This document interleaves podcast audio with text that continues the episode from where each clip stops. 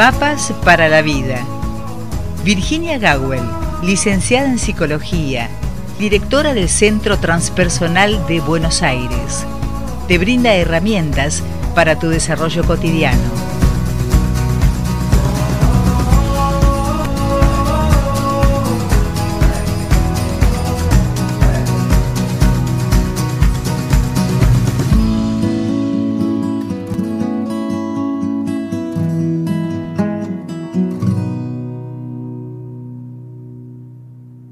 Buen día, Virginia. Buen día, Rosita, no puede faltar eso, claro que sí. Buen día para todos los escuchantes que están esperando esta columna, no solamente a través de Instagram, sino en cualquier otro momento del día y en cualquier plataforma digital.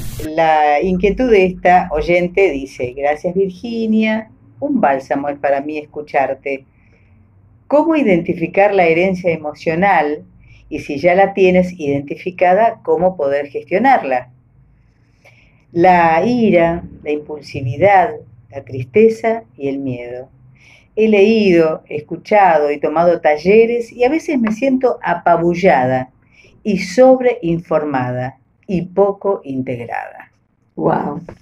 Eso es una persona que sabe observarse y que puede eh, definir su estado de confusión, o sea que eh, darnos cuenta de que, mm, por ejemplo, estamos sobreinformados, pero los cambios no se producen. Gracias, Rosita. Es un darse cuenta enorme.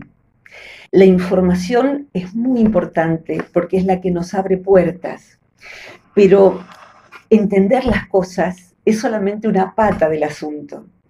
Por eso, en la psicología transpersonal, que es la que toma las tradiciones de Oriente, las psicologías de Oriente, el taoísmo, el budismo zen, el budismo tibetano, el sufismo, el Advaita Vedanta, son psicologías que nacen en los monasterios y que nos han legado a Occidente prácticas, prácticas y conceptos.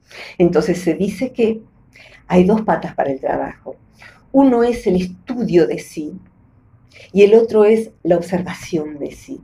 El estudio de sí es poder ponerle nombre a las emociones, es poder darme cuenta de que esto en donde estoy haciendo un loop, se dice hoy, ¿no? Girando, girando, enrollada, enroscada, es un pensamiento, es nada más que un pensamiento. Poder darme cuenta de que a mi cuerpo le está pasando algo y ahí hay una sensación. Entonces, la definición de las emociones, conocer su comportamiento, todo eso es muy importante en cualquier tradición y en la psicología eh, de hoy, de consultorio, que el terapeuta le pueda explicar al paciente, mira, el enojo funciona así. Cuando vos empezás a enojarte, le dibuja la, eh, curva de, de la ira, y que es un concepto dentro de lo que es la psicología de las emociones, la persona va a poder no subirse al carrito de la montaña rusa. Cada vez se va a dar cuenta antes. Pero ya no va a ser solamente el estudio de sí, sino que mediante la observación de sí va a poder modificar los patrones repetitivos. Entonces, eh, para mí las herramientas lo son todo. Y ha sido, fui 30 años terapeuta, tener como mi médico de familia, Danielito, le llamamos Danielito, Daniel Sánchez, beso Daniel, él tiene un blog donde te dibuja, mira, lo que está pasando es que el intestino, entonces el hígado, y te, vas con el dibujito y entendiste todo, ¿por qué no tenés que comer lo que no tenés que comer, por ejemplo? ¿Y por qué tenés el cólico donde tenés el cólico? Poder nosotros comprender cómo se dispara, por ejemplo, la ira, poder estar atentos a eso y tener herramientas para interrumpir su circuito, lo cual no es en un fin de semana, lo cual es un trabajo de día tras día, pero es un trabajo concreto que da frutos. Nos han acostumbrado a la idea de que con un fin de semana resolvemos nuestro árbol genealógico, las vidas pasadas y las futuras. Si eso existe, yo no lo conozco y sí confío, igual que en cualquier otra cosa, el trabajo de día a día. Hoy Rosita me, me desperté cantando una canción de una viejísima película, Hermano Sol, Hermana Luna, que es la historia de San Francisco de Asís. Está en español en, YouTube, preciosa película. Y hay un momento en que San Francisco decide reconstruir la capilla de San Damiano. Y es una, un desastre porque está muy derruida. Pero él solito se pone a llevar piedra por piedra. Y como los demás lo ven trabajando, se ponen a llevar piedra por piedra con él. Me emociona esto. Él no dice, eh, ¿qué hacen ustedes que no trabajan? No, no, él hace su trabajo. Y su trabajo inspira a que el otro se sume a trabajar también. Pero es así. Entonces la canción dice día tras día, piedra por piedra. Ese trabajo de día por día, piedra por piedra, da por resultado la construcción de un templo. El templo soy yo. Para eso tengo que contemplarme. También templarme emocionalmente y afrontar mis emociones con conocimientos y herramientas. Como hija de tornero, suelo decir, nieta de campesinos e hija de peluquera, para mí saber para qué se usa cada herramienta y brindar herramientas es esencial porque si no está todo en la cabeza y se produce un dolor sobre el dolor, que es, yo sé que funciona así, sé cómo me pasa, pero no sé cómo cambiarlo. Entonces, primero, herramientas. Segundo, día tras día, piedra por piedra. Y tercero, así como hoy en día hay una onda muy saludable de que hay que ahorrar dinero y no gastarlo en tonterías, no hay plata en ningún país, o, ya sabemos en qué países no hay plata. Entonces, ahorrar dinero, ahorrar energía en no querer, no forcejear para que el otro cambie. No decirle, eh, vos, ¿por qué no? Le... Yo levanto mi piedra, yo hago mi trabajo emocional. Y Virginia, lo que pasa es que el otro, lo siento, el otro, cuando los años pasen, y hayas cruzado un puente y otro puente y te mires, esos puentes son hacia arriba, vas a decirle a ese otro algo que dijo una boxeadora cuya entrevista vi. Le preguntaron acerca de su madre, es una mujer boxeadora, Alejandra se llama, la locomotora, creo que Alejandra Castro, no importa, si ponen la locomotora, etcétera, boxeadora, van a encontrar a ella hablando de su infancia, una infancia atroz. Entonces le pregunta el entrevistador qué le diría a la que fue, perdón, no recuerdo si su madre o su madrastra, que la trató muy mal, creo que fue la segunda esposa del padre. Y cuenta lo que esa mujer hacía con ella. Si la tuvieras enfrente de ti, ¿qué le dirías? dice el entrevistador. Y ella simplemente dice, gracias.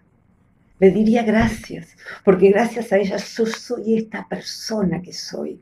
Y yo estoy orgullosa de aquello en lo que me convertí.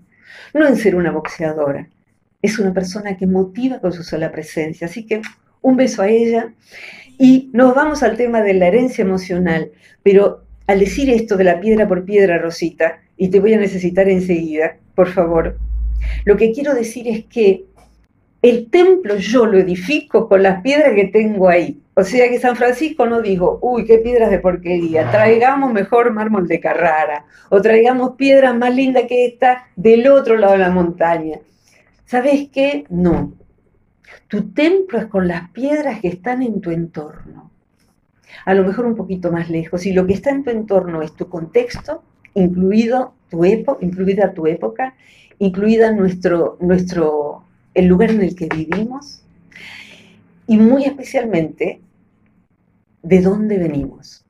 Hay piedras que no están muertas. Se murió mi padre, pero su piedra está ahí y es con esa piedra que yo tengo que ver en qué lugar del templo le doy digno lugar justamente para que sostenga las paredes de mi templo.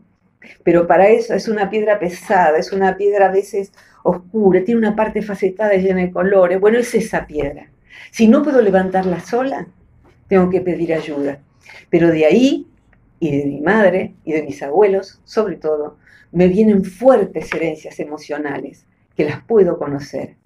Pero antes de pedirle ayuda a Rosita, tengo que decir que el último posgrado que hice ya hace bastante fue en psicogenealogía, árbol, psicogenealógico, es parte de, con qué trabajo sobre mí y comparto lo que puedo compartir. Hay herencias emocionales que no sabemos que las tenemos, son de personas que nunca conocimos están en nosotros y están funcionando.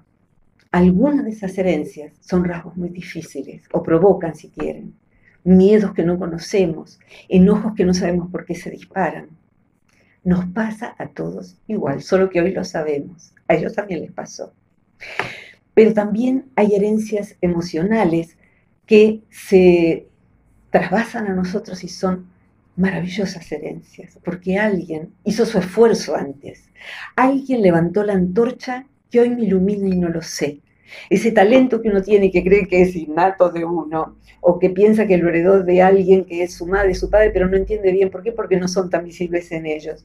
A lo mejor es de un ancestro muy lejano, Rosita, y nuestro escuchante que mandó la pregunta, nuestra escuchante, un ancestro lejano que encendió una antorcha y me la pasó a mí.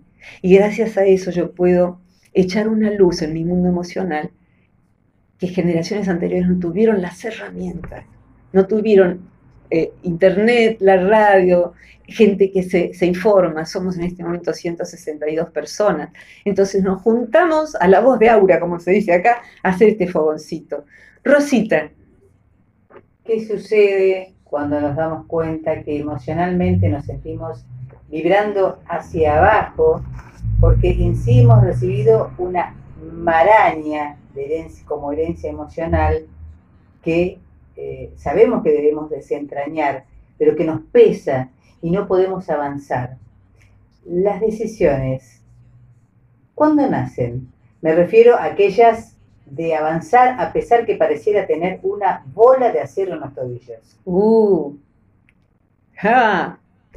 Rosita se las trae, Rosita es así. Las decisiones de dónde nacen y las decisiones van armando nuestra vida, ¿no? Si querés quedarte, porque te voy a precisar enseguida con semejante tema. Eh, está acá cerquita, Rosita, nos hemos organizado de otra manera, está con el otro micrófono. Y en verdad, esto que, aparece, esa, esa piedra atada a los tobillos, es tan sentida así que los griegos que tanto sabían de psicología, que la, han traducido en sus mitos, porque la metáfora es un modo de poder comprender esto que nos pasa, esto que somos, la retrata en una imagen que es la de Sísifo. Sísifo, a lo mejor a ustedes les suena o lo han visto en una imagen, es un pobre tipo que está llevando una piedra pesada, ya que hoy estamos con las piedras, hacia la cúspide de la montaña, la cumbre de la montaña. Y su desgracia consiste en que cuando llega, la piedra vuelve a rodar hacia abajo. Y vuelve Sísifo, porque es voluntarioso, vuelve Sísifo a levantar la piedra. Y parece condenado a tener ese peso para toda la vida. Y la piedra cae, y la piedra cae, y ahí está atrapado Sísifo. Lo que puedo decir, Rosita, es que estos patrones heredados y que no sabemos que están, pueden cambiarse en los hechos. Hay herramientas, eh, eh, no quiero ser misteriosa, digo, las llamo herramientas porque aquí no nos, no nos cabría el poder brindar esas herramientas. Las herramientas de quién las recibe uno. A veces de un video, a veces de, un terapeuta. Mi modo hoy, después de 30 años de terapeuta, hace 20 que los transmito, las transmito, las comparto a través de los cursos virtuales. No es que los tengan que hacer, sino que no quiero hacerme la misteriosa de que no las comparto acá, ya saben que a veces en muchas columnas sí compartimos herramientas. Hoy quiero compartir este concepto. Sísifo no está condenado a hacer esa desgracia de levantar siempre la misma piedra. El siempre nuestro está hasta que nos damos cuenta. Y cuando nos damos cuenta, empezamos a encontrar modos de ponerle una cuña a la piedra y que la piedra no se caiga a lo mejor lo que Sísifo tenía que hacer era pedir ayuda y no, no sabía esto. Pero si nosotros somos ese Sísifo, necesitamos parar y ver, a ver cómo hago yo para ser la única que se queda con la piedra y termina agotada llevándola para que simplemente se vuelva a caer. caer. Entonces, miro mi modo para hacer lo que hago, voy tomando micro decisiones que son tan automáticas en la pregunta de Rosita, son tan automáticas esas decisiones, son inconscientes, que a veces no parecen decisiones. Parece que el problema es el otro, parece que el problema es el país, parece... pero la verdad es que eh, parece una mala noticia esto que voy a decir, pero es la mejor noticia. Soy yo. Soy yo. Ni siquiera son mis ancestros, son ellos funcionando en mí. Como una vez me dijo una paciente, eh, Jessica, que sabe que yo comparto esto hace muchos años. Era muy jovencita ella, yo también. Entró, dejó sus cosas y había hecho este hallazgo. Me mira y me dice, me comía mi papá y mi mamá y están funcionando dentro de mí. Esa es la herencia emocional. Ella se dio cuenta y podía observar ciertos rasgos que eran sus decisiones sus piedras y darse cuenta de que estaban funcionando dentro de ella. La culpa no es de nadie, en algún sentido, sino que el recurso es mío. Yo diría esto, la culpa no es de nadie, pero el recurso es mío. Yo lo quiero para mí el recurso. Con esto que es el padre y la madre y el abuelo y la abuela y los tatarabuelos que me comí sin saberlo, desde la panza de madre y aún antes, yo los voy a transformar. Y cuando hago esto, Rosita, hay esa buena noticia, depende de mí. Hoy se sabe y podemos ver, es complejo el tema y adorable. Dentro de lo que he ido aprendiendo están las neurociencias contemplativas y la epigenética. Gracias a los instrumentos de observación de las neurociencias de avanzada y de la genética de avanzada, se puede ver cómo una persona modifica sus genes a medida que trabaja sobre sí, con la alimentación, por ejemplo, con los estímulos a los que se expone o se retira de ellos, y con sus decisiones emocionales. Una persona que trabaja sobre sus emociones va cambiando los telómeros de los genes. Y eso se puede observar en un microscopio. ¿Qué disposición tenían los genes antes y después de realizar determinada práctica, que puede ser de meditación, de transformación emocional, de autoobservación, cómo la expresión de esos genes se modula, yo me lo imagino como si fuera una flauta, digamos, que es un instrumento que alguna vez hemos visto todos.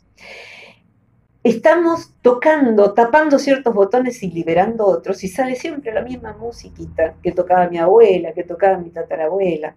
Cuando me doy cuenta de cómo funciona una flauta, voy a empezar a tapar otros botoncitos, otros agujeritos y a liberar otros. Y cuando me voy volviendo diestra en mi flauta, me encuentro en que además se transforma en una flauta traversa mucho más sofisticada y me voy volviendo hábil en habilitar ciertas emociones y modular otras. Es decir, esa emoción que sale como un resorte, yo puedo entrenarme en algo que los sufis llaman demorar la expresión de la emoción. Esto quiere decir que puedo apropiarme de la emoción, mirarla como está dando vueltas en mí. Y por ejemplo, alguien me preguntó ayer, eh, y lo vi hoy, Virginia, ¿vos te enojás con tus amigas? Rara vez, pero obviamente sucede, porque si no, no serían vínculos reales. Y también ellas se enojan conmigo pero todas trabajamos en lo mismo, todos mis amigos, por suerte, eh, trabajamos en lo mismo, e, en, este tipo de prácticas. Y cuando hay un enojo con un familiar, con una persona que quiero, y si no la quiero también, porque sucede, lo mejor casi siempre es demorar la expresión e ir buscando en qué forma yo puedo expresar el enojo. El enojo no es una emoción negativa, es un motor de cambio, pero saber expresarlo requiere mucho entrenamiento. Entonces uno puede expresar que está enojado sin actuar el enojo. Uno puede decir, me molestó que dijeras esto, me molestó, me enojó, me dolió, necesito estar retirada en este momento hasta que se me pase. Y traté de que se me pase un poco para no ponerme a los gritos. Y te prefiero que no me contestes nada. Quiero que sepas esto. Puede ser un mensaje, puede ser una notita. Ya lo vamos a arreglar yo te amo, yo te quiero, pero esto me molestó y me dolió. Entonces, con ese enojo que estaba acá, ya subimos a otro nivel para trabajarlo. Se eleva el nivel de conciencia y por ende ahí es donde se van produciendo las transformaciones en la herencia emocional. Si mi, tatarabuela se peleaba con su hermana a los gritos y terminaban horriblemente mal, no tuvieron cómo hacer algo diferente yo tomo la potestad de hacer algo diferente. Rosita. Adentrarse en nuestro interior. ¿Qué prácticas requieren para conocer justamente eso que funciona dentro mío, que nos ayuden a desentrañar esa parte emocional que desconocemos? ¿Cómo hacer para manejarla? En principio, quiero decir al respecto, contando tu pregunta con la que venimos al, al inicio, que no es indispensable saber la herencia emocional de dónde viene. Hay algunas técnicas terapéuticas que permiten eso, como las constelaciones familiares hechas por alguien muy prudente. Yo he utilizado otras prácticas, he utilizado mis propias prácticas, prácticas con plantillas grandes de colores, se llaman TADIS las prácticas, alguna vez las compartiré, y por ahora están en remojo porque las compartía presencialmente. Pero quiero decir esto, que aunque recibimos una herencia emocional que viene de un alguien, que viene de una época, que viene de determinados hechos que pasaron en mi árbol genealógico, no es indispensable que yo sepa de dónde vienen.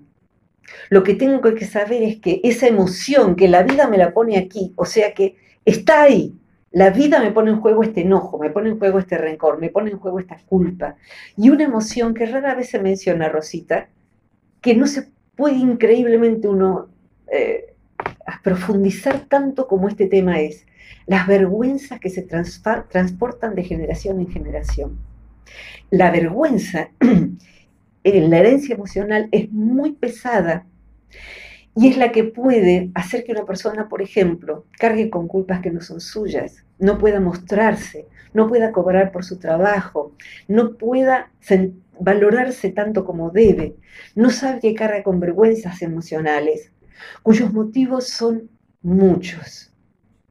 Sus motivos posibles, pero no daría tiempo ahora para, explicarlos. Y en esos motivos, por ejemplo, antes era un motivo de vergüenza que haya un hijo adoptado, ni siquiera se le decía. Hoy en día hemos evolucionado a que eso se diga y no sea un motivo de vergüenza, sino de orgullo, esa adopción, y ser un hijo de corazón y sentir eso que sucede en esa familia nueva que se ha generado gracias a la adopción. Antes era vergüenza que haya un suicida en la familia, era vergüenza que alguien haya dilapidado una fortuna, que haya habido hijos de, otro, de, de una pareja extramatrimonial. Así es una larga lista. Con estos poquitos que dije y con este tema de la adopción, ya estamos sabiendo que los secretos familiares son parte de algo muy pesado. Pero no hace falta saber la anécdota. Si esto que yo acabo de decir dio en el blanco y alguien dijo, ¡Ah! es esto, no sé qué es, pero esto, es esto, es esto. Bueno, no hace falta que conozcas la anécdota. Lo que hace falta es saber que esto reverberó en vos. Tu cuerpo experimentó el impacto. Y a partir de eso, las prácticas, Rosita, que se realizan, tengo que describir como los grupos de prácticas hay herramientas para autoobservarse en medio de la vida. Es decir, que cuando el estímulo está ahí, yo me observo funcionando. Y en ese observarme funcionando, al principio es muy frustrante porque no puedo cambiar ni lo que siento ni cómo me expreso. Enseguida vuelvo a esto. Y las otras herramientas son para trabajar en la soledad y el silencio. Entonces hay herramientas que tiene que ver, por ejemplo, con el reino de la imaginación activa de Jung, con el reino de las técnicas que compartía de Swail, el del ensueño dirigido, ensueño despierto, distintas visualizaciones, distintas prefiguraciones que uno puede hacer para que el inconsciente, al momento en que antes hubiera estallado, también desde el inconsciente, una reacción emocional, el inconsciente venga a traer una respuesta que uno se sorprende de cómo reaccionó. Es decir, que después de la frustración de hacer siempre lo mismo, un día, un maravilloso día, uno, en vez de hablar, hizo silencio. En vez de callar, habló. En vez de gritar, dijo. En vez de decir, pegó un grito. El único grito eficaz. Y se escuchó decir, resonando en toda la habitación, la palabra basta. Y eso hizo toda la diferencia. Y la diferencia que yo hago es en mi persona, pero incido en todos los demás de mi familia. los sufis decían que inclusive en los que ya no están en este plano, cambiándome yo, cambio a mi abuela, dicen ellos. Pero incido en todos los que van a venir o los que ya están. Y yo, que elegí no tener hijos, también incido en los que van a venir. ¿Por qué? Porque lo que hoy sabemos es que compartimos un campo psíquico familiar, de manera tal que un individuo que lleva su piedra para construir su templo, con ese solo acto y sin ánimo de cambiar a nadie, está produciendo una modificación, si quieren, en la vibración del campo colectivo, del inconsciente colectivo familiar. Yo le llamo inconsciente colectivo familiar, también se le llama inconsciente transgeneracional. Yo haciendo mi trabajo ahora con lo que me pasa en mi pareja, con la oficina, con mi cuerpo, eso, eso que la vida, como decía, me pone aquí, si yo trabajo con eso, cambio la expresión de mis genes, de mi, de mi cerebro y de mi inconsciente colectivo familiar. Se va volviendo consciente a través de mí. Entonces yo lo tomo y lo aprovecho. Y le digo gracias a todos aquellos que fueron. Redondeas, Rosita, vos, por favor. Lo, que me viene a la memoria en este momento es eh, si, una, eh, si la herencia familiar, o sea, aquella que nosotros todavía desconocemos y vos bien decís que no importa de dónde viene, pero esa herencia familiar, si no sabemos procesarla, eh, se convierte en un trauma y, y a partir de eso, ¿qué? Y a partir de eso, ¿qué? Yo necesito terapia. Mi complejidad requiere terapia. Mi complejidad significa que por cómo yo estoy constituida, desde pequeña veo mi mundo interior. Y eso me ha traído mucho dolor porque no lo comprendía. Entonces yo veía rasgos difíciles de mi persona y a lo mejor de mis ancestros. Rasgos difíciles que finalmente lo que yo creía era que yo era mala. Yo de nena pensaba, esto creo que nunca lo conté, que yo era mala. En segundo grado de la primaria me eligieron mejor compañera y sentía mucha vergüenza porque me pareció que había engañado a todo el mundo, no se dan cuenta. Yo puedo ser mejor estudiante porque estudiaba muchísimo, pero mejor, compañera no, yo soy una nena mala. Qué tremendo, lo que me pasaba a mí era que veían demasiado. Tardé décadas en poder ordenar eso, de ahí nació el fin del autodio, que ni siquiera está contado esto en el libro. Tardé décadas en poder ver eso, entonces necesité ayuda, la hubiera necesitado mucho antes, pero no eran tiempos, los años 70, 60, no eran tiempos en que hubiera psicoterapia para niños, para adolescentes. Mi madre me llevó a terapia y el terapeuta fue tan estúpido que me atendió dos veces y dijo que eso era suficiente.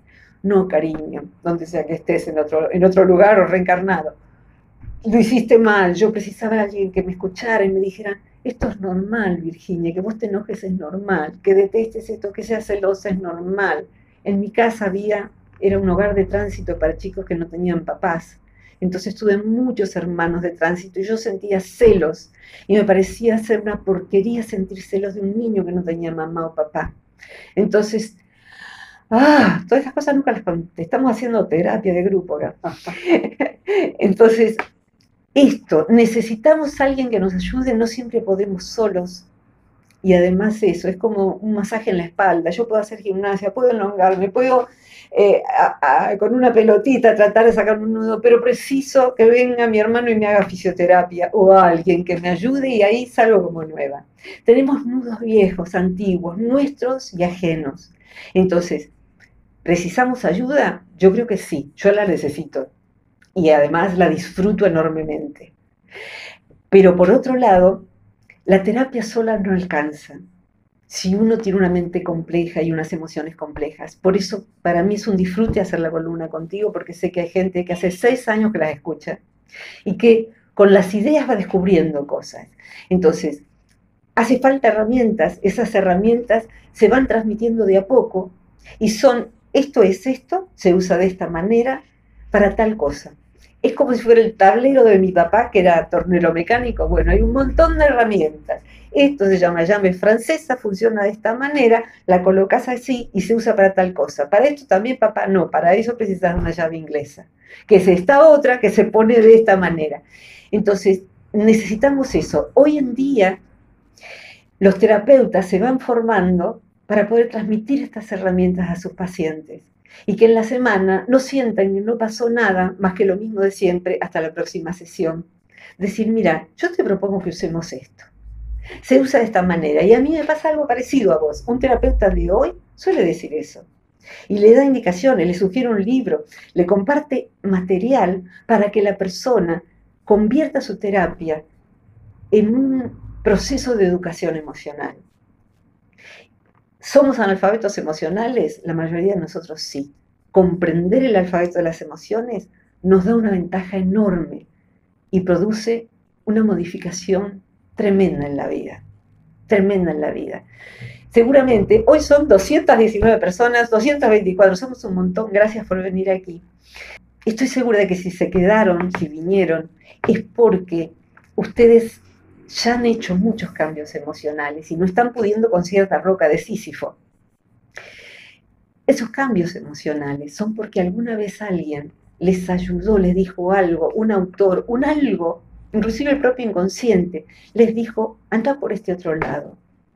Entonces un día se sorprendieron de que eso que siempre hacían, no lo hicieron más. Que ese problema que siempre lo tomaban ustedes para resolverlo, dijeron, esta vez yo no me ocupo, lo siento. Y eso hizo toda la diferencia. Muchas veces, con esto cierro, Rosita, hay personas que me dicen, a partir de tal, cosa que vos dijiste con Rosita que te preguntó tal otra, o a partir de tal curso, o a partir de tal sesión de terapia de años atrás, mi vida dio un vuelco, solemos decir, ¿no? Y dio un vuelco no es que se desparramó en la ruta, dio un vuelco es que iba yendo por el camino equivocado el camino equivocado a veces conduce a un suicidio, sea que uno se quite la vida efectivamente o cometa un suicidio parcial, que es, se le llama así, a matar una parte de sí. Y si mato una parte vital de mí, yo me siento muerta, porque hay muerta una parte de mí.